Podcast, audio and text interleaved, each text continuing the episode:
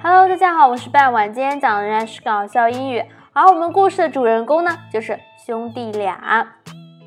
废话不多说，看看我们的故事是什么样的呢？Two brothers were looking at some beautiful paintings。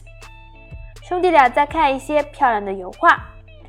Look, said the elder brother。看，这时候哥哥说话了。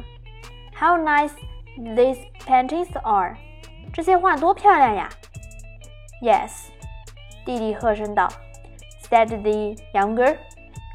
But in all these paintings, there is only the mother and the children. 可是，在这些所有的画当中呢，只有妈妈和孩子。Where is the father？那爸爸去哪儿了呢？稍微年长一点的兄弟就开始说话了。The elder brother thought for a moment。这时候呢，年长的也就是哥哥思考了一会儿，and then explained，然后呢解释道，Obviously he was painting the pictures。很显然啊，他当时一定正在画这些画呗。哇，哥哥的这个想法实在是太棒了，完美的解答了弟弟的疑惑。是啊，那肯定是爸爸在画画。画的正好是妈妈还有孩子，多么温馨的一个画面！